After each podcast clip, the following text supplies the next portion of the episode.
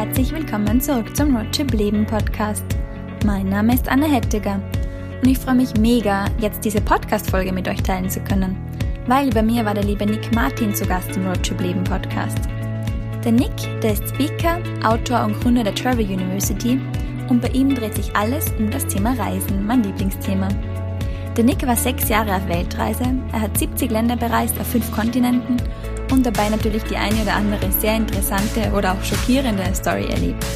Und genau diese Stories, die teilt er jetzt mit uns, sowohl auf der Bühne als auch in seinem neuen Buch und jetzt eben auch im Interview im Roadtrip Leben Podcast. Und was ich bei ihm ganz spannend finde, ist, dass er nicht nur sehr humorvoll seine Stories erzählt, sondern eigentlich auch immer wieder das mit einer Lektion äh, verbindet, wo er dann sagt, was er daraus eigentlich fürs Leben gelernt hat. Aber ich will jetzt gar nicht mehr zu viel verraten über den Nick. Er wird uns jetzt selber ganz viel erzählen. Und ich wünsche euch einfach ganz, ganz viel Spaß mit dem Interview hört es euch unbedingt an. Es ist wirklich unterhaltsam und man kann so viel daraus mitnehmen.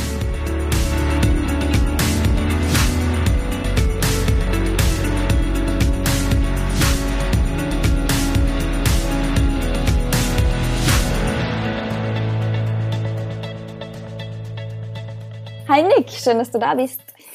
Ich freue mich, dass ich bei dir wieder auf dem Podcast sein darf. Ja, Hi. Mega cool. Ich habe mich schon ganz lange auf das Interview gefreut. ich hatte schon das Vergnügen, dass ich dich live gesehen habe und ich habe wirklich Tränen gelacht. Und ja, dann war es cool, dass du jetzt dann gleich zugesagt hast zum Podcast-Interview.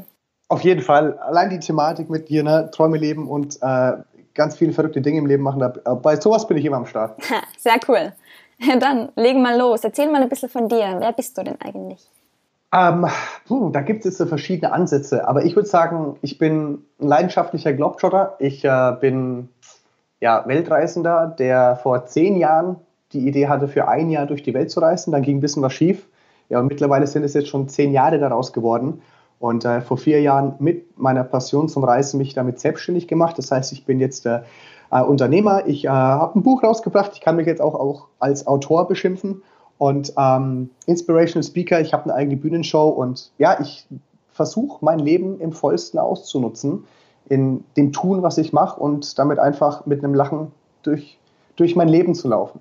Mega schön. Du hast jetzt, jetzt schon so viel gesagt, aber wir kommen dann später noch dazu, was du gerade im Moment alles so am Laufen hast.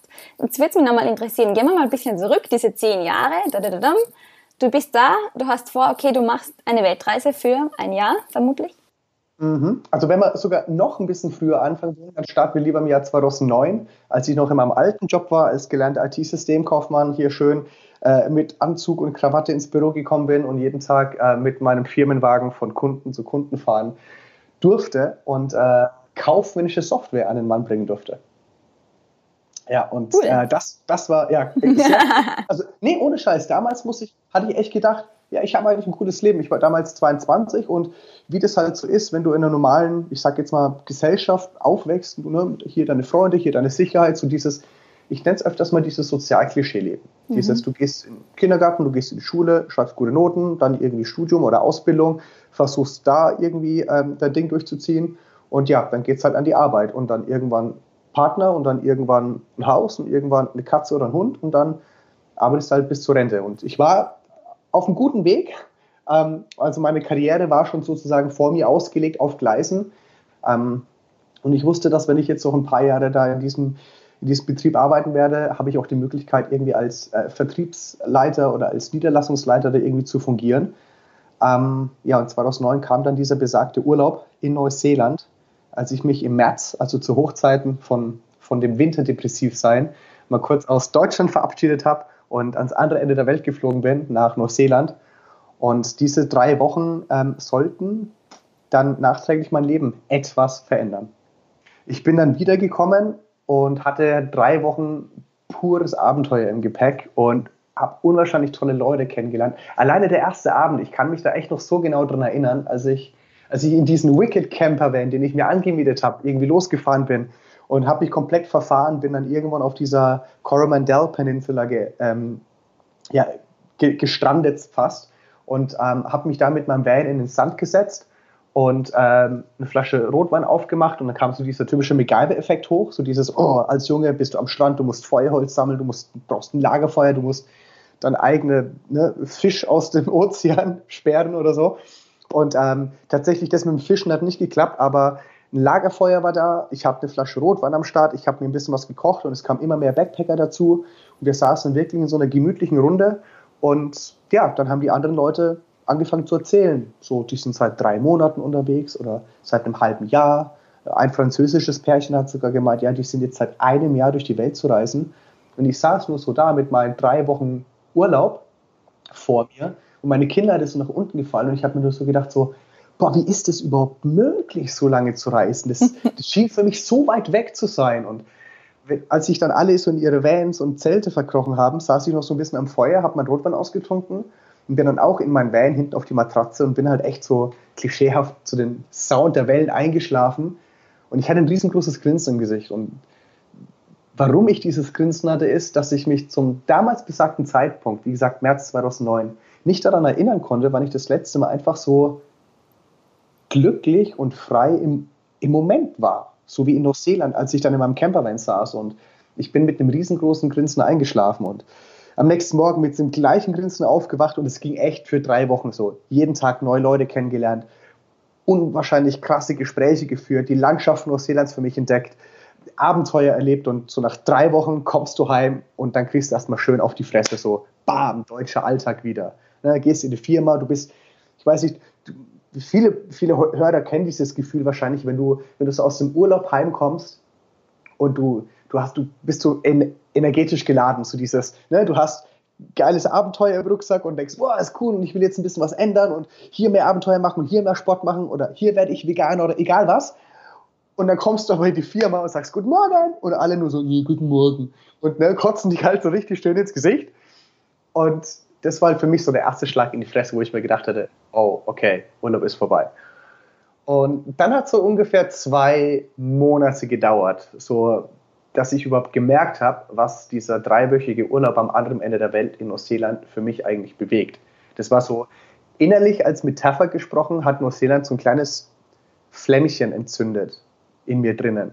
Und es wurde halt immer größer und immer größer. Und irgendwann so groß, dass ich mich selber mal hingesetzt habe und habe gemeint, Nick, ich glaube, es gibt mehr als nur so diesen Bürohengst zu spielen. Ich glaube, es gibt mehr als nur irgendwelchen materiellen Dingen nachzueifern, auch wenn es mal entgegen dem Mainstream ist. Und tatsächlich habe ich mich dann dafür zu entschlossen, ähm, für mich die Welt zu entdecken für ein Jahr. Aber damals so schön sicherheitsmäßig getrimmt, zu sagen, ich mache ein Sabbatjahr, ich arbeite noch zwei Jahre, kriege dann ne, das fehlende Drittel ausgezahlt, dass ich halt noch schön sozialversichert bin und so weiter. Ja, und äh, typisch deutsch, schön geplant. Dann bin ich schön zu meinem Chef gegangen, habe ihm diesen wunderschönen Vorschlag unterbreitet und er guckt mich an und sagt mir so, ja, Nick, sorry, nee, wir sind ein kleines Unternehmen, dich können wir nicht einfach so gehen lassen. Und dann kam so eine Kurzschlussentscheidung, wo ich äh, gesagt habe, okay, ich kündige. Also ich kann das jetzt sagen nach zehn Jahren, okay, ich kündige, aber tatsächlich habe ich äh, vor zehn Jahren angefangen zu weinen vor meinem Chef, wie ein Schlosshund. Und das war dann eher so ein, oh mein Gott, ich glaube, ich kündige. Und es war eher eine Frage als eine Aussage. Und ähm, es ist mir definitiv nicht leicht gefallen. Aber jetzt so im Nachhinein natürlich eine der besten Entscheidungen, die ich für mich persönlich in meinem Leben getroffen habe. Hm. Ja, krass. Und dann hast du deinen Rucksack gepackt und bist für ein Jahr los. Richtig, also ich habe dann, ähm, das war im, im März, April bin ich, im April bin ich heimgekommen aus Neuseeland. Im Juni, Ende Juni habe ich gesagt, ey, ich glaube, dann werde ich kündigen bis zum Ende des Jahres. Nämlich ich musste meine Weltreise noch vorbereiten, ne? typisch deutsch, alle schön planen, noch ein bisschen Geld dazu zu verdienen. Habe mich dann noch, äh, habe mir dann noch einen Nebenjob besorgt und ähm, irgendwann ist so die mündliche Kündigung bei meinem Chef so ein bisschen in Vergessenheit geraten, bis ich am 30. November 2009 ins Büro gegangen bin mit einem riesengroßen Grinsen, habe ich so ein Blatt hingeschoben, und habe gemeint, Herr Piep, das ist meine Kündigung, ich verlasse das Unternehmen bis zum Ende des Jahres. Und dann ist ihm erstmal so, fuck, okay, er zieht echt durch, shit. Und ähm, dann habe ich gekündigt und dann ging es am 11. Februar 2010 mit einem One-Way-Ticket nach Mexiko. Gute Wahl. ja, also es war, ich wollte schon immer mal Spanisch lernen, aber tatsächlich ist Mexiko die Wahl gewesen, denn ähm, in dem Jahr, als ich, nee, das war glaube ich 2008, als mein bester Kumpel ein Auslandssemester in Salamanca hatte, in Spanien. Und ich bin ihn da mal besuchen gekommen für eine Woche. Und dann sind wir in eine Bar gegangen und ich konnte bis dahin sehr gut Spanisch sprechen. Also sprich, ich konnte nichts. Ich konnte einer Frau nur sagen, dass sie schöne Augen hat und ich konnte ein Bier bestellen. Genügt. Wir in, genau, wir sind in eine Bar gegangen, als Mann genügt es komplett. Ich, wir sind in eine Bar gegangen und dann bin ich halt hingegangen an Dresden, habe gemeint, hola, hola, guapa, tú tienes ojos muy bonita. ¿Me puedes traer una cerveza, por favor? So, zack, mein ganzes Spanisch hingeworfen. Und auf einmal guckt es mich an, grinst und dann ba, ba, ba, ba, ba, ba, hau die halt voll Spanisch raus. Und ich stand nur so da und dachte mir nur so, oh fuck. Und mein Kumpel, mein bester Kumpel, mit dem ich aufgewachsen bin, stand neben mir, hat gelacht und quatscht dir auf Spanisch zu. Und ich nur so, ey, was ist denn da los? Mein Kumpel kann Spanisch, ich will auch. Und das war halt einer der Gründe, warum ich gesagt habe, ich will unbedingt nach Mexiko und ich will Spanisch lernen. Deswegen ging es nach Mexiko. Geil. Ja. Und dann quasi bist du ein Jahr durch Mittelamerika? Mm, nee, ich bin, äh, also meine erste Weltreise, die war ja eigentlich komplett geplant. Allerdings habe ich dann nach drei Monaten das Handtuch geworfen und habe all meine Pläne über den Haufen geschmissen. Das heißt, ich bin erstmal für drei Monate komplett durch Mexiko gereist, dann ging es über die USA, die Westküste hoch nach Kanada, komplett durch Kanada durch, dann an der Ostküste der USA wieder rüber in den Westen und dann über die Fidschis nach Australien und dann von Australien über Asien, also sprich Thailand, ähm, Kambodscha und Vietnam zurück nach Australien. Dann ging es noch nach Malaysia und dann ging es eigentlich schon wieder heim. Also das so im Volldurchlauf, das war dann nicht ein Jahr geplant, sondern das waren tatsächlich dann schon zwei Jahre. Denn als ich in Australien angekommen bin nach neun Monaten, habe ich schon gemerkt, oh oh, ich glaube nicht, dass ich nach drei Monaten wieder heim will. Und tatsächlich bin ich dann von der geplanten ein Jahr Weltreise auf äh, fast zwei Jahre gekommen. Dann bin ich kurz heimgegangen, ähm, habe so richtig schön auf die Fresse bekommen mit diesem, wie soll ich sagen, mit diesem Reverse Culture Shock nennt man den. Also das heißt, wenn du so viel unterwegs bist und du kommst heim und fühlst dich in deinem eigenen Land, mit deinen eigenen Leuten, mit deiner eigenen Familie einfach fremd. Und ähm, das hat mir jetzt dann erstmal so ein bisschen den Boden unter den Füßen weggezogen.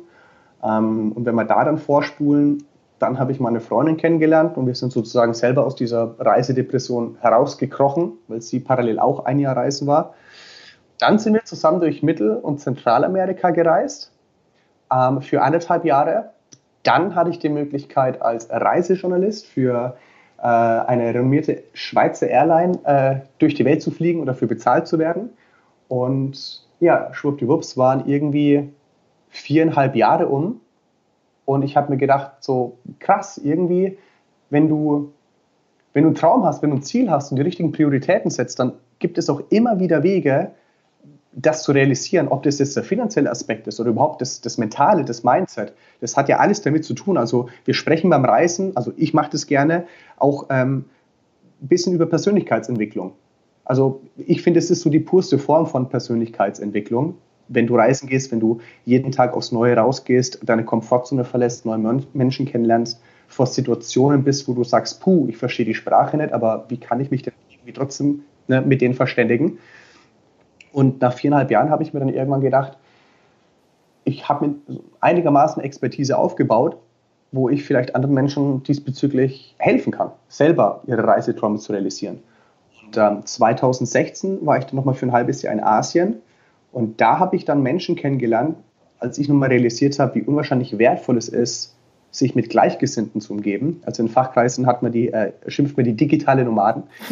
und ähm, tatsächlich haben wir also ich glaube, wir waren sechs, sieben Leute in, ähm, in Koh Lanta in Thailand auf einer Insel zusammengesetzt und haben halt einfach so ein bisschen gebrainstormt und ähm, jeder hat so ein bisschen über seine Challenge oder so über seine Herausforderung erzählt. Und tatsächlich war das die Geburtsstunde meiner Idee, eine Reise-Abenteuershow ins Leben zu rufen, wo zum einen entertainen soll, wo ich meine, ich sag jetzt mal, Kompetenzen drin habe, auf der Bühne eine Rampensau zu sein und einfach Leute zum Lachen zu bringen also ich sage jetzt mal, das ist die Evolution von einem Klassenclown. Und ähm, dann noch nur Menschen zu inspirieren, ihre, ihre eigenen Dinge durchzuziehen. Und es kam mega gut an. Und wenn wir das jetzt mal so fast forward nehmen, von 2016 jetzt bis 2019, ähm, jetzt ist meine fünfte Tour von Die geilste Lücke im Lebenslauf. Ähm, das Buch ist erschienen ähm, und ich habe über 20.000 Besucher in den Live-Shows gehabt, in über vier Ländern. mit über 70 Shows. Und ich bin ausgezeichnet worden sogar vom Bundesministerium von Wirtschaft und Energie als Kultur- und Kreativpilot 2008. Also Krass. da ist so viel passiert. Und ja, es ist schwer, das in einem Podcast darzustellen. Aber manchmal gucke ich selber drauf zurück und denke mir nur so, krass, was würde ich jetzt von mir denken, wenn ich damals einfach der IT-Systemkaufmann geblieben wäre? Hm. Was wäre passiert, wenn ich nicht, und ich meine, ich bin da echt froh drüber, damals die Eier in der Hose gehabt zu haben, als Kind allerdings auch für Frauen, ne, die Eierstöcke in der Hose gehabt zu haben, wirklich mal seinem Herz zu folgen und seinen Traum anzugehen. Also wirklich mal machen, ohne irgendwie Angst zu haben zu scheitern, Angst zu haben, Fehler zu machen, einfach mal rausgehen und zu probieren. Und wenn ich da jetzt drauf zurückgucke, denke ich mir immer noch so, holy shit, ist das echt eigentlich alles wahr? Ist das echt alles passiert? Ja. Und es fühlt sich verdammt gut an. Ja, das glaube ich. Ja, jetzt habe ich natürlich tausend weitere Fragen, aber wie du schon gesagt hast, das kann man da alles in einem Podcast gar nicht darstellen, aber für das gibt es ja dein Buch, da ist sicher viel drinnen. Äh, ja, das sind tatsächlich 288 Seiten. Ähm, eigentlich okay. tatsächlich die Geschichte von Neuseeland bis zu dem Zeitpunkt, als sie das erste Mal auf der Bühne stand, ist da mehr oder weniger zu, ich sag jetzt mal zu 90 Prozent alles drin. Hm. Die eine oder andere Geschichte hat der Verlag gesagt, Nick, das kannst du doch so nicht schreiben, das funktioniert nicht. Das würde Menschen abschrecken. Aber ich habe da sehr viel durchgesetzt und äh, mal gucken, vielleicht gibt es irgendwann mal einen zweiten Teil. Ja, wir werden es hoffen. und jetzt lesen wir mal den ersten vorher, wenn er erscheint. Genau. Jawohl. nee. Aber gab es für dich, also es klingt jetzt natürlich mega geil alles und du hast ja schon gesagt, am Anfang war geplant eher nur ein Jahr oder so und dann, wie es sich dann immer ein bisschen verlängert hat und wie sich wieder was ergeben hat, gab es irgendwann einen Moment, wo du dir gedacht hast, nee, jetzt muss ich da mal zurück und was Gescheites, wie wir in Österreich sagen, wieder arbeiten? Ja. Ähm, wenn du so fragst, würde ich sagen, nein, den Moment gab es nicht. Allerdings gab es, es hat bestimmt mindestens ein halbes Jahr gedauert, von dem Zeitpunkt, als ich losgereist bin, bis zu dem Zeitpunkt, wo ich nicht jeden Tag mindestens einmal an die Arbeit gedacht habe. Also wirklich mal rauszukommen. Ich meine, du bist ja, du wirst ja für Jahre lang konditioniert in so einem sicherheitsbewussten, ob das jetzt Deutschland oder Österreich oder der Schweiz ist, aufzuwachsen. Und da wirklich dich mal rauszukämpfen, wirklich mal in den Tag rein zu leben, mal das Vertrauen von anderen einfach mal als bedingungslos zu akzeptieren, ohne irgendwie zu sagen, Moment, der ist nett, der hat doch bestimmt irgendwas im Schilde. Das sind so Punkte, du entwickelst dich auf Reisen unwahrscheinlich weiter. Einmal mental über deine ganzen Erfahrungen, als auch physisch. Ne? Du kommst definitiv an deine Grenzen. Und wie gesagt, auf deine Frage bezogen, nein, es gab eigentlich nicht den Moment zu sagen, oh, ich muss jetzt heim und was Gescheites machen, weil ich relativ schnell gemerkt habe, Reisen ist für mich mehr als nur mal ein halbes Jahr irgendwie auszubrechen und dann wieder heimzukommen und mein eigenes Ding zu machen. Mhm. Das soll jetzt auch überhaupt gar kein Vorwurf sein an Leute, die jetzt sagen, ich würde es gerne mal ausprobieren und nach einem halben Jahr oder Jahr die wieder zurückgehen. Ich finde es geil, nämlich die Menschen haben das ja auch mal ausprobiert. Aber erfahrungsgemäß weiß ich, es gibt so viele Menschen, die sagen, ich würde das gerne mal machen, aber, und dann hast du halt ganz viele Gründe oder Ausreden, warum es Menschen halt nicht machen. Und das finde ich halt total schade. Und ich meine, ich weiß, was es heißt, seine Reiseträume zu leben. Und wenn du in die Gesichter schaust in dieser ganzen Welt, die selber reisen, und das es fühlt sich immer so an, als ob das ein unerklimmbarer Berg wäre, so die Welt zu bereisen. Ne? Ob das jetzt finanziell ist oder aus dem sozialen Umfeld her oder whatever. Aber wenn du mal unterwegs bist, merkst du, das ist eigentlich gar nicht so schwer. Es ist wirklich so dieser erste Schritt, wo halt wirklich mühsam ist, sich selber von dieser Idee zu überzeugen und dann auch wirklich den ersten Schritt dafür zu machen. Und du hast es vor deiner Frage schon gesagt, äh, es hört sich alles immer so schön und gut an.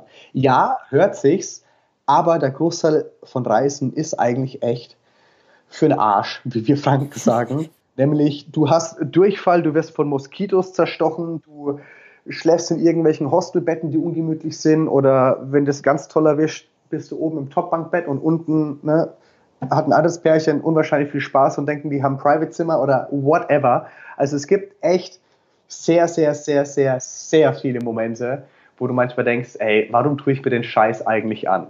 Auf der anderen Seite, dann sitzt du auf den Tempeln in Bagan, in Myanmar und guckst dir das an und sofort hast du diesen Gedanken, okay, die Mühen, die haben sich alle gelohnt, nur für diesen einen Moment. Ja, ich finde es auch so schön, dass du das jetzt ansprichst und auch in deinem Podcast immer wieder und auf der Bühne. Eben genau das. Es ist nicht immer alles so, wie man sich das vorstellt beim Reisen. Und es gibt so viele Momente, eben wie du sagst, wo man sich einfach nur denkt, warum? Es ist so. Aber ganz ehrlich, ich sehe immer, also es wäre doch total langweilig, wenn du irgendwie auf in, ne, Reisen gehen würdest und du würdest von einem Traumstrand zum nächsten und hier die beste Party und dann kommst du gleich da und triffst coole Leute und klar bist du manchmal im Flow. Und das ist mir in Australien passiert, wo ich halt zwei Wochen am Stück jeden Tag gefühlt den geilsten Tag meines Lebens hatte. Aber irgendwann muss es auch mal regnen, damit du die Sonne wieder genießt. Und das wird es definitiv, das kann ich jedem versprechen, aufreißen. Ich meine, ich habe noch keinen kennengelernt, der langzeitreisenmäßig unterwegs ist und noch nie irgendwie Magen-Darm-Problem hatte oder Lebensmittelvergiftung hatte oder sonst irgendwas. Also ich habe da schon echt den krankesten Scheiß miterlebt. Also einmal selber und auch ne, andere Geschichten gehört. Und ich finde, ja, es, es gehört einfach mit dazu. Was ist eine von den krassesten Sachen, die dir passiert sind bisher? Puh, passiert du jetzt so negativ? Negativ gesehen, ja. Negativ. Hm. Ähm, eins, eine, eine Sache. Du kannst gerne mehrere erzählen. also gut, ich, ich, ich gehe jetzt nicht so tief in die Geschichten ein, nämlich sonst würde der Podcast echt ein paar Stunden dauern. Für mich ähm, gar kein Problem. du kriegst gerade eine Privatvorstellung davon. Wow. ähm, nein, also tatsächlich, mh, mm, der erste Moment, als ich in Mexiko angekommen bin, und ich bin vom Flughafen von Cancun Richtung Playa del Carmen. Wie gesagt, das war 2010, da war Playa del Carmen noch nicht so groß. Hm. Und ich bin in so einen Transporter reingestiegen und wir sind da losgefahren. Und ich sehe halt das erste Mal in meinem Leben irgendwie so Grenzposten mit bewaffneten Menschen. Und du denkst nur so, wow, in was für einem Film bin ich jetzt? Nämlich, das ist ganz merkwürdig, wenn du dein Leben bisher, ich meine, du kennst viele Filme ähm, und viele Geschichten und viele Bilder, aber wenn es dir dann selber in deinem eigenen Leben passiert, und dann fühlst du dich, als ob du in so einem Film wärst. Das ist mhm. am Anfang total unglaubwürdig. Und so von diesen bewaffneten Grenzposten ist mein Gehirn total gleich umgeswitcht in, hey, ich habe doch mal einen Film gesehen, da ging es über äh, ne, Trafficking von Menschen in Mexiko, wo irgendwie zwei Frauen ähm, von den USA nach Mexiko verschleppt wurden und zack, bist du in dem Film drin und du kriegst übelst die Panik. Und das ist halt dein Kopf, der eigentlich immer dein Gegner ist, weil der evolutionsbedingt dich immer in Sicherheit biegen will. Und das trainierst du dir an, auf Reisen das nicht mehr zu tun. Und wenn du dich dafür konditionierst, dann wird es immer geiler und dann bist du irgendwann richtig süchtig nach Abenteuern und dann beginnt es eigentlich so richtig, nämlich dann, dann fallen dir Dinge in den Schoß, wo du dir denkst so, ey, das glaubt mir doch keiner, dass ich das wirklich erlebt habe. Und ich meine, ich bin dann irgendwann auch mal mit einem Katamaran im Pazifik gesegelt, also die komplette Küste von äh, Baja California hoch und wir sind in Hurricane reingekommen. Mhm. Und auf einmal, zack, war der Nick halt ne, face to face mit zwölf Meter hohen Wellen. Wir waren zu viert auf diesem Katamaran. Es waren drei Couchsurfer, wo absolut keine Ahnung hatten vom Segeln und einer erfahrener Captain. Ach. Und wenn der Captain dann Angst in den Augen hat und Panik hat, dann willst du nicht wissen, wie sich die anderen drei fühlen. Das war tatsächlich das erste Mal in meinem Leben, als ich wirklich Todesangst hatte. Ähm, dann war ich damals auf den Fidschis und ich wurde, also ich erzähle das jetzt äh, so, ne, du wolltest ja nur Negative hören. die Leute jetzt nicht abschrecken. Und da waren auch immer ein bisschen, ein paar Monate dazwischen. Aber als ich auf den Fidschis war, äh, wurde ich angeschossen von der Harpune am Strand. Und das war auch nicht so geil. Nämlich in Fidschi gibt es halt nicht auf jeder Insel ein Krankenhaus. Und das ist halt auch so ein Punkt, wo du denkst, pff, wie hast du sowas verdient? Oder jetzt äh, in Brasilien, als ich ähm, eine Düne runtergerollt bin und ich bin unten aufgestanden und losgerannt, auf einmal höre ich nur so und ähm, ja, Muskelfaserriss, sechs Wochen mich nicht bewegen können. Oh nein. Und, äh, oder als ich in, ähm, in Vietnam ausgeraubt wurde beim, beim Kartenspielen, das ist, äh, ja, shit happens. Das ist, ich finde, es gehört dazu. Also jetzt nicht unbedingt, dass man unbedingt angeschossen werden muss, wenn man jetzt auf, auf Reise ist, aber es kommt es gehört einfach dazu, außer diese Komfortzone rauszugehen. Und ich vergleiche das immer, immer gerne mit so einem Puzzle. Das heißt, stell dir vor, du hast so ein tausendteiliges Puzzle, du fängst an zu puzzeln und du greifst in die Box, nimmst ein Puzzleteil raus und legst es hin. Und dann greifst du wieder in die Box, nimmst ein Puzzleteil und es passt perfekt. Und dann nimmst du wieder und es passt wieder perfekt. Und jedes Mal, wenn du in diese Box greifst, hast du das perfekte Puzzleteil. Was meinst du, wie schnell dir das Puzzeln langweilig wird? Und genauso sehe ich das im Leben genau, also auch. wenn immer alles glatt laufen würde, mhm. wäre das Leben echt langweilig. Und es gibt, es gibt halt dieses Gesetz der Polarität. Ne? Es gibt Tag, es gibt Nacht, es gibt Ebbe, es gibt Flut, es gibt auf Weltreisen wunderschöne, coole Menschen kennenzulernen und mit denen richtig schön feiern zu gehen oder auf der anderen Seite ausgeraubt werden. Ist nicht so geil, aber genau diese negativen Erfahrungen, die lassen dich halt auch am meisten reifen. Ich meine, als ich damals in Kanada war und ich war irgendwie am Tag ungefähr gefühlt 180 Kilometer laufen mit 30 Kilo Gepäck, wahrscheinlich waren es nur so 15 Kilometer, aber trotzdem hat gereicht für, dass meine beiden Füße voller Blasen waren und ich völlig erschöpft mitten in der Nacht ähm, in so einer kleinen Ortschaft angekommen bin, direkt an der, an der Westküste von, von Vancouver Island. Und ähm, ich hatte halt kein Hostel mehr, kein Couchsurfer mehr. Damals war es noch nicht so mit Airbnb. Äh, es war alles voll und ich habe dann halt wirklich mein Zelt am Strand aufgeschlagen und es war so bitterkalt. Also, ne, es ist der, der östlichste, nee, der westlichste Ort das heißt, der, der Wind kann sich über den Pazifik komplett aufbauen und knallt bei Tofino voll auf die Küste. Und es war einfach nur bitterkalt. Und dann sitze ich in meinem Ein-Personen-Zelt mit einem Teelicht, um mir es ein bisschen warm zu machen. Ziehe meine Schuhe aus und sehe, wie halt ne, die Blasen aufgegangen sind und meine Baumwollsocken sich schon an meinem roten Fleisch festkrallen und sagen, nein, lass mich nie wieder los. Und dann gucke ich in mein Backpack, hat übelsten Hunger. Ja, und dann war da halt noch so ein Stück Zwiebel und ein drei Tage altes Stück drei Tage altes Stück Brot in meinem Backpack vorzufinden. Hm. Das ist dann so, wo du halt einen geilen Big Mac denkst oder einen schönen Döner oder ne, die Spaghettis von deiner Mama oder sonst irgendwas, aber das hast du doch nicht. Und das sind auch wieder Momente, wo dich prägen. Nämlich seit diesem Moment in Kanada 2010 gibt es bei mir keine Reste mehr auf dem Teller. Mhm. Da bin ich total, ich weiß nicht, super sensibilisiert worden, ähm, weil ich damals einfach gemerkt habe, in was für einem Luxus wir eigentlich zu Hause leben.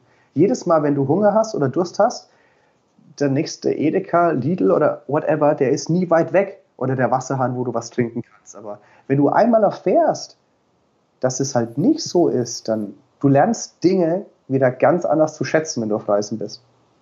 Ja, absolut. Ja, und wie gehst du, wenn wir jetzt nochmal an die ganzen Situationen denken, an die negativen, wo ich dich ja gebeten habe, nur die negativen aufzuzählen, Aha. wie gehst du mit dem um? Was geht denn dir vor? Hast du da irgendeine Strategie, wie du dann eben dir dann sagst, du hast jetzt, klar, jetzt geht's dir gut, schätze mal, jetzt kannst du ganz locker sagen, naja, es gibt Tag und Nacht, es gibt immer mhm. solche Phasen, aber wenn du da drinnen bist, wie gehst du ja. damit um? Dann denkst du anders. Dann bist du ja. am Anfang erstmal übelst wütend, dann bist du angepisst und dann denkst du, warum passiert es mir? So eine Scheiße, warum bin ich jetzt ausgeraubt worden? Fuck, ich Idiot. Und ja. dann bist du erstmal aggro, dann bist du wütend auf dich selber. Und es ist auch völlig normal.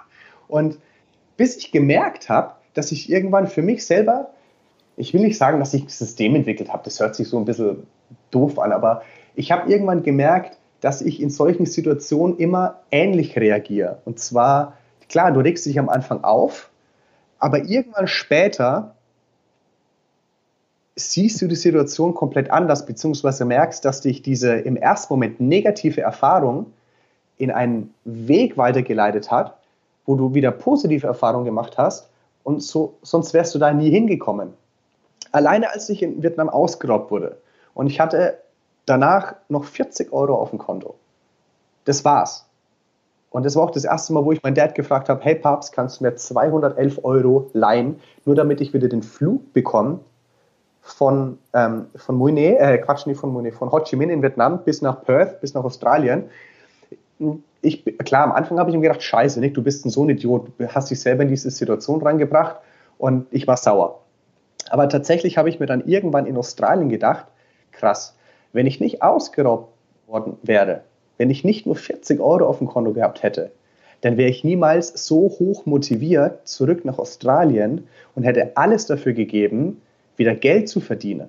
Und ich habe mir dann in Australien mit 40 Euro auf meinem Konto innerhalb von drei Wochen fünf Jobs besorgt und mit denen gleichzeitig gearbeitet. Es gab Tage, an denen hatte ich frühs von sechs bis mittags um zwei am Hafen irgendwelche Boote restauriert, danach eine eiskalte Hafendusche gehabt und ähm, eine Nachmittagsschicht im Hotel gehabt und dann abends um neun nochmal ins afrikanische Steakhouse gegangen und da bis zwei Uhr früh Bier gezapft.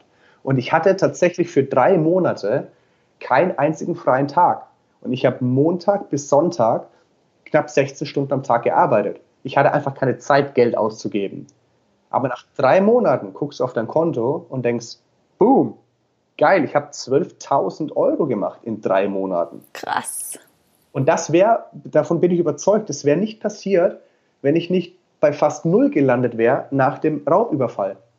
Und da gibt es ganz viele kleine Situationen, die so ähnlich sind. Ich meine, es muss nicht immer mit einem riesengroßen Geldbetrag und einem Raub zu tun haben, mhm. sondern auch mal, keine Ahnung, warum habe ich denn jetzt den Bus verpasst irgendwo und ich kann erst morgen die Tracking-Tour machen.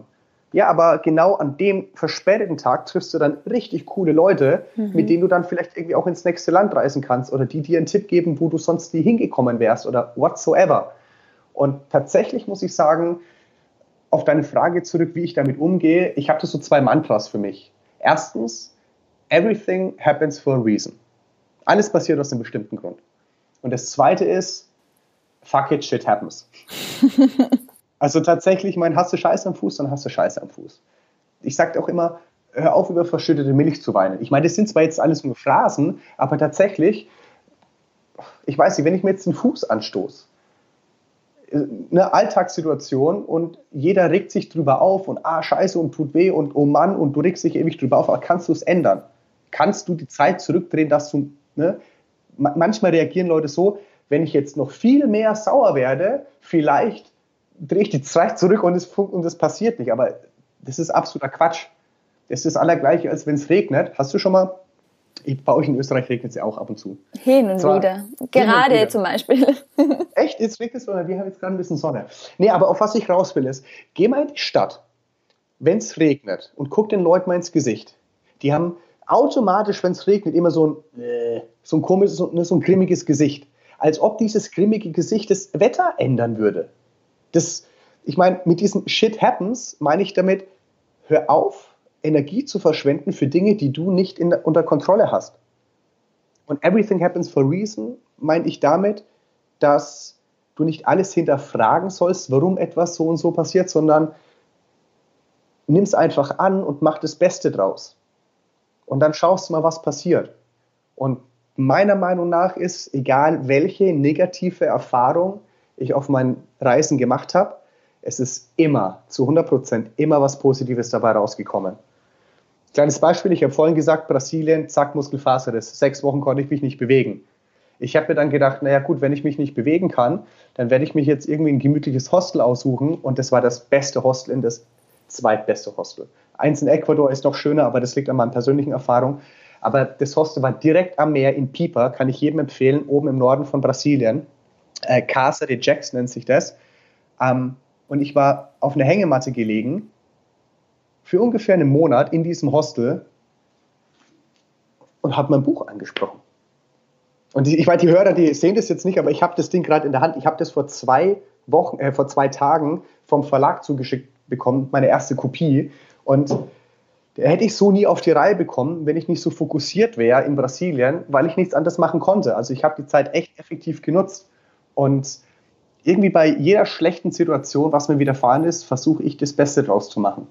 Ja, das ist eine sehr coole Eigenschaft. Hat ein bisschen gedauert, bis ja? ich das auch so für mich äh, ja, gefunden habe. Mhm. Aber ich glaube, es ist ein normaler Weg, wenn du durch die Welt reist und dich weiterentwickelst, mhm. dass du für dich versuchst, immer das Beste dabei rauszuholen. Es ist echt eine Einstellungssache. Es ist so echt eine Kopfsache. Voll. Gibt es eine Sache, du hast jetzt eh schon so viele Sachen gesagt, die du gelernt hast auf deinem Weg, aber wenn du zurückreisen könntest in die Zeit, sagen wir zehn Jahre, vielleicht auch 15, gibt mhm. es eine Sache, die du deinem früheren Ich sagen würdest? Ähm, also ich habe auf meinen Reisen viel für mich dazu gelernt. Aber ich glaube, wenn ich jetzt eine Zeitreise machen könnte, zu meinen, keine Ahnung, 15, 16 Jahre zurück, also auf den 18-jährigen Nick, auf das du rausspielen willst, ich glaube, ich würde einfach nur hingehen, ich würde ihm die Hand geben und sagen, viel Spaß auf der Reise. Geil. Also ich meine die Lebensreise. Eventuell würde ich mich dann umdrehen und dann noch sagen, und schau, dass du gescheite Hosen zulegst. Und ich damals noch ne, mit diesen Gangster-Jeans da rumgerannt, auch schon wie so ein Depp. Aber ich glaube, diese Jugendsünden, die macht jeder. Schön Socken in die Schuhe gestopft beim Skateboardfahren. Nein, Spaß beiseite, aber tatsächlich, ähm, klar könnte ich jetzt äh, meinem jüngeren Ich mir irgendwelche Weisheiten, die ich für mein Leben erfahren habe, durchs Reisen weitergeben. Aber ich glaube, als 18-jähriger Ich würde das auch noch nicht checken. Ich musste die Erfahrung dazu machen. Und äh, von daher würde ich ihm einfach nur die Hand geben und ihm sagen, genieß diesen wilden Ritt durchs Leben. Hm. Mehr nicht. Okay. Auch cool. Also ich glaube, ich hätte schon ein paar Sachen, die man dem Ich sagen würde, aber du hast schon recht, natürlich muss man die Erfahrungen selber machen, weil.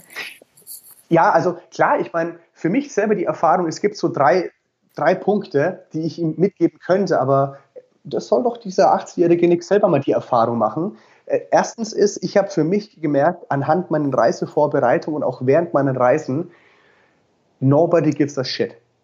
Wir sind alles Egoisten. Und wenn wir jetzt mal ehrlich sind und wenn wir mit diesem Podcast-Interview fertig sind, kümmert sich eigentlich ein Scheiß, ob mein Buch gut läuft oder ob meine Tour gut läuft oder ob ich heute Abend gemütlich einschlafen kann. Wenn wir ganz ehrlich sind. Und die Antwort wusste ich eigentlich schon vorher, weil ich gemerkt habe auf meinen Reisen, jeder hat eigentlich so seinen eigenen Haufen, wo er sich drum kümmern muss, seine eigenen Probleme, seine eigenen Herausforderungen, mit der er sich abends schlafen legt.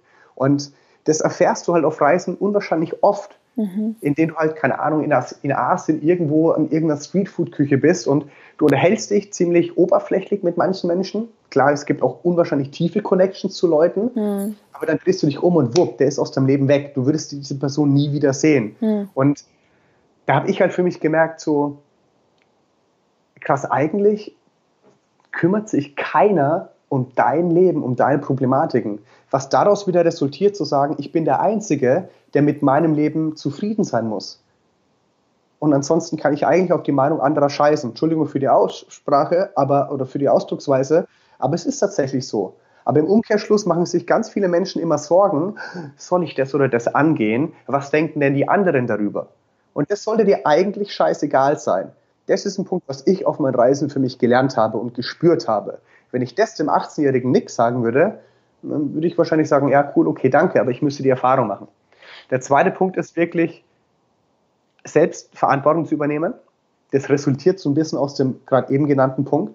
Dieses, ich bin der Einzige, der dafür verantwortlich ist, sein Leben auf die Reihe zu bekommen, wirklich die Dinge zu machen, auf die ich Bock habe.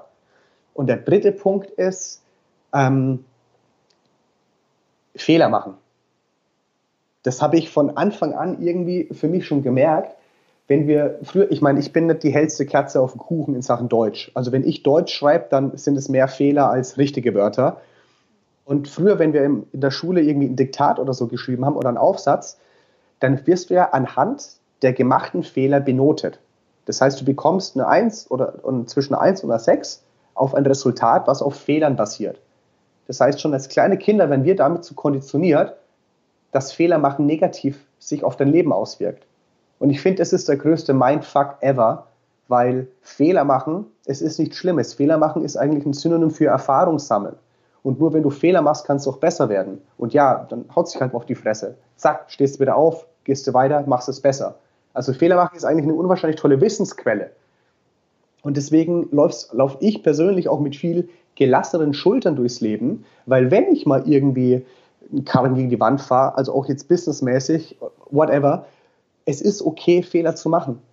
Aber ganz viele Leute schüchtern die Angst vor dem Fehler machen, die ein, sodass sie gar nicht starten. Und ich glaube, das ist so ein ganz, ganz krasser Punkt oder so ein Boost, wo Leute verstehen müssen, es ist okay, Fehler zu machen. Es ist okay, deinen Träumen zu folgen und auf die Schnauze zu fallen, solange du aufstehst und es wieder angehst, ein bisschen besser machst und einfach hab keine Angst davor, Fehler zu machen. Kann ich diese Punkte bitte irgendwo aufschreiben und irgendwo hinpinnen? Gerne mach das. Du kannst dir das Podcast-Interview so oft anhören, wie du willst. Ähm, nee, es ist, ich weiß nicht, es sind zwar jetzt nur Worthülsen, die ich von mir gebe, aber wenn du das selber mal erfahren hast, dann ist es so tief in dir drinnen und dann, dann kann eigentlich gar nichts mehr schief gehen. Und dann bewundert sich immer Leute von wegen, oh ja, du hattest Glück. Und dann sage ich, nein, es hat nichts mit Glück zu tun. Das ist eine Einstellungssache. Das ist genauso beim Weltreisen. Ganz viele denken, ja, eine Weltreise würde ich machen, kann ich aber nicht, kann ich mir nicht leisten. Ja, ich konnte mir eine Weltreise auch nicht leisten, bis ich angefangen habe, meine Prioritäten zu ändern. Aufgehört habe, ins Kino zu gehen und jedes Wochenende mit meinen Freunden saufen war. Sondern ich habe mich dann halt hingesetzt und habe einen Nebenjob mir äh, besorgt und in meiner Freizeit dann zu Hause für meine Weltreise recherchiert. Das ist alles eine Kopfsache, das ist eine Einstellungssache. Voll. Und von wegen, weil du gemeint hast, das jetzt sind alles nur leere Worte. Ich finde, genau das merkt man bei dir eben. Ich, meine, ich weiß nicht, ob man das dann im Interview, ich sehe dich hier jetzt, aber wenn man das dann hört, glaube ich, merkt man das auch auf der Bühne sowieso. Ähm, das, was du sagst, eben, das ist genau das, was du gelebt hast und was du halt erfahren hast und nicht von irgendwoher jetzt gehört hast, weil man hört es ja öfters und dann wiedergibst. Nein, also bei, bei dir merkt man das, was dahinter steht und das finde ich einfach sehr faszinierend an dir und darum finde ich, kommt der Message wirklich rüber. Das freut mich zu hören. Vielen lieben Dank dafür. Ja, tatsächlich. Ich wünsche mir irgendwann mal, auf meiner, ob das auf meiner Show ist oder auf dem Podcast, dass irgendwann ein Kommentar kommt und sagt, Nick, halt doch bitte einfach mal die Fresse, du mit deinem Zeug, ich höre jetzt auf, dich zu abonnieren oder auf deine Show zu gehen und zieh das Ding endlich mal selber durch. Das ist nämlich noch viel geiler. Klar, nutze es als Inspiration im Podcast. Leute, connecte dich mit denen, geh auf eine Show, geh auf ein Seminar, bilde dich weiter. Aber irgendwann musst du doch mal anfangen, Dinge auch umzusetzen. Voll. Und das ist egal, ob das jetzt eine Weltreise ist, sich selbstständig zu machen, einen Partner zu finden oder äh, dich ein bisschen äh, körperlich. Ich meine, du kannst dir ins Detail die Theorie angucken, wie ein Liegestütze funktioniert. Was der für Muskelgruppen aktiviert, wie gesund es dann für den Rücken ist, wie gut es der Körper durchblutet. Aber du musst doch fucking nochmal dich auf den Boden legen und einfach mal einen Liegestütz machen, damit das auch Wirkung hat. Voll. Und deshalb wirklich mal in dieses Tun kommen. Ja, hey, wer jetzt zuhört und das gerade gehört hat, das ist jetzt ein Impuls vom Nick. Geh raus, mach was und dann schreib uns. Ich lasse es dich dann wissen, Nick. Schreib uns, was es war und wie es gelaufen ist. Bam, finde ich richtig geil, auf yeah. jeden Fall. Cool, bin gespannt aufs Feedback.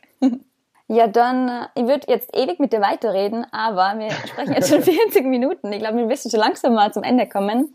Ähm, eine Frage, was sind denn so deine nächsten Projekte? Was sind aktuell so deine Herausforderungen? Was machst du gerade? Reist du noch? Äh, ja, tatsächlich reisen tue ich noch immer äh, sehr gerne. Äh, ich finde es schön, dass du gesagt hast, was sind meine Herausforderungen, nicht meine Probleme.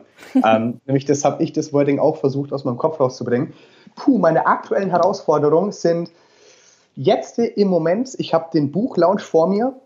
Also tatsächlich, wenn das Interview da ist, tada, dann ist das Buch auch schon draußen und yes. dann ist die Gibt dann schon. Ist, dann ist die Show auch schon im Vorverkauf aktuell jetzt bin ich gerade noch dabei, diesen ganzen bürokratischen Scheißdreck zu machen. Ne? Verträge sichten, Locations, connecten, kommunizieren, ba, ba, ba, ba, ba. Ist also ein ewiger Rattenschwanz.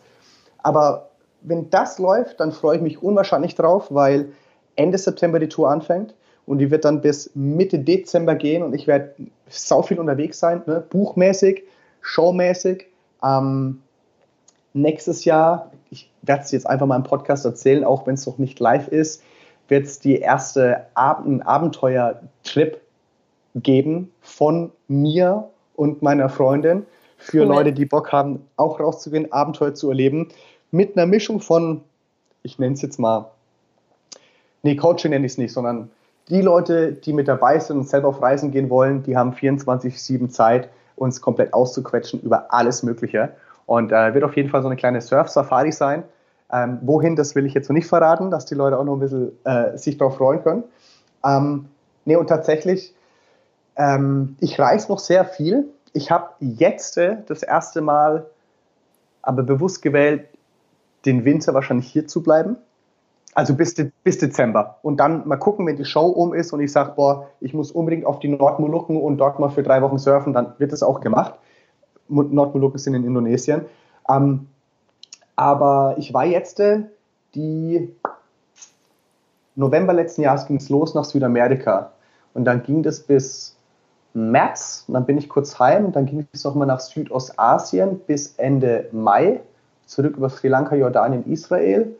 Ähm, und dann hatte ich jetzt noch einen richtig schönen Roadtrip durch Slowenien, Kroatien und dann noch spontan nach Bosnien und Montenegro und Albanien.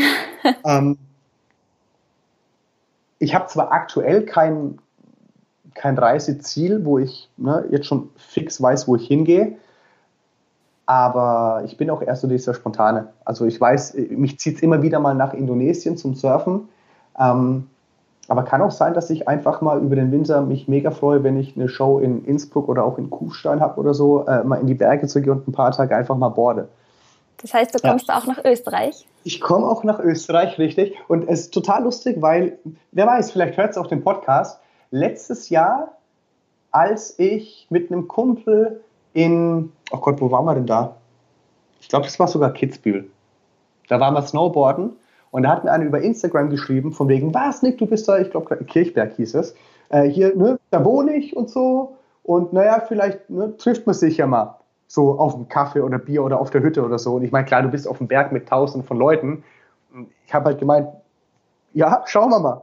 Und dann fahre ich mit der Gondel da hoch, schnalle mein Snowboard an und auf einmal so, ey Nick! Und dann war das halt echt tatsächlich dieses Mädchen und die hat mich halt, kam halt zwei Gondeln vorher raus, mich da erkannt und da konnten wir ein bisschen quatschen und das war halt auch mega cool, weil ich freue mich natürlich immer, wenn Leute sagen, ey gut, ich war auf deine Show und, und ne, diesen, ich finde es halt einfach geil, was ich, dass ich die Möglichkeit habe, mit meiner Erfahrung anderen Menschen weiterzuhelfen. Und wenn mir das dann irgendwie auch wieder mal zugetragen kommt, dann ist das eigentlich das geilste Feedback, was du haben kannst. Ich habe vor, ich glaube, einem halben Jahr habe ich äh, eine Nachricht bekommen von einem Typen, der hat gemeint, Nick, du kennst mich nicht persönlich, aber ich war auf deiner Show in Hamburg und du warst derjenige, der mir so den letzten Arschtritt verpasst hat. Und übrigens, ich bin jetzt auch schon seit anderthalb Jahren in der Welt unterwegs. Ich habe meinen Job gekündigt, ich war mega unzufrieden und ich habe auf meinen Reisen jetzt meine Traumfrau kennengelernt. Wir wohnen jetzt in Costa Rica und ich habe einen geilen Job, verdiene zweimal mehr als in meinem alten Job und ich schreibe diese Nachricht gerade vom Strand. Ich wollte einfach mal Danke sagen. Geil. Und wenn du sowas liest, dann denkst du halt ganz genau, geil, das ist das the most valuable Feedback, was du überhaupt bekommen kannst. Ja, krass. Ja, cool. Ja. Kommt so. bestimmt noch mehr Feedback. Ja. Auf jeden Fall. Und jetzt eine Frage an dich. Äh, ja. Wo geht's denn für dich als nächstes hin? Peru. Oh, geil. Mhm. Sehr schön. Wie lange? Ähm, also wir werden wahrscheinlich zwei Monate Peru machen und dann nach Ecuador weiter. Aber so fix ist es auch noch nicht geplant. Okay. Warst du schon mal in Bolivien? Nee. Hm, vielleicht passt Bolivien auch noch mit rein. Ja. Also das Schöne ist, wenn du von Peru, äh, du wirst wahrscheinlich dann auch nach Iquitos gehen, in den Dschungel, ne? Ja, genau. Sehr gut, musst du unbedingt machen, so eine Dschungeltour für fünf Tage mit pinken Delfinen schwimmen und mit eine, eventuell eine Ayahuasca-Zeremonie machen. Nee, brauche ich nicht mehr, hatte ich schon. Ach, hast du, hattest du auch schon, okay. Also die habe ich im Buch beschrieben, nämlich die war ziemlich krass. Ja. Ähm, auf jeden Fall kommst du irgendwann auch in Mancora vorbei, das, ne, kurz vor der Grenze zu Ecuador. Da ja. habe ich in meinem Leben die beste Ceviche gegessen. Ach, das glaube ich hast du mir geschrieben, weil ich habe dich immer nach Tipps gefragt. Steht ja, auf meiner kann, Liste. Das kann sein, ja. Mancora, Ceviche essen, ja. Iquitos Dschungeltour machen. Ja. Äh, klar, Cusco, Machu Picchu ist auf jeden Fall Muss. Ähm, aber Bolivien ist auch ziemlich geil. Cool, ja, dann muss ich das auch noch auf die Liste schreiben. ja, es ist aber immer so bei Reisen. Die Liste wird immer länger, die wird nie kürzer. Das stimmt. Was steht auf deiner Liste noch für irgendwann? Ähm, Yukon in Kanada, ähm, Transsibirische Eisenbahn, Süd Süd Südafrika, äh, Antarktis, ähm, und ja, durch die Transsibirische Eisenbahn werde ich auf jeden Fall in die Mongolei kommen, aber Mongolei ist auch relativ weit oben. Und ja. In einem halben Jahr quatschen wir nochmal und dann ist wahrscheinlich die Liste nochmal um 20. Warte. Def definitiv, definitiv. ja, ich kenne das Problem oder Problem, Luxusproblem. es ist ein Luxusproblem, ja. Es ist aber auch eine schöne Herausforderung und ich finde es immer schön, wenn du halt noch Ziel vor Augen hast.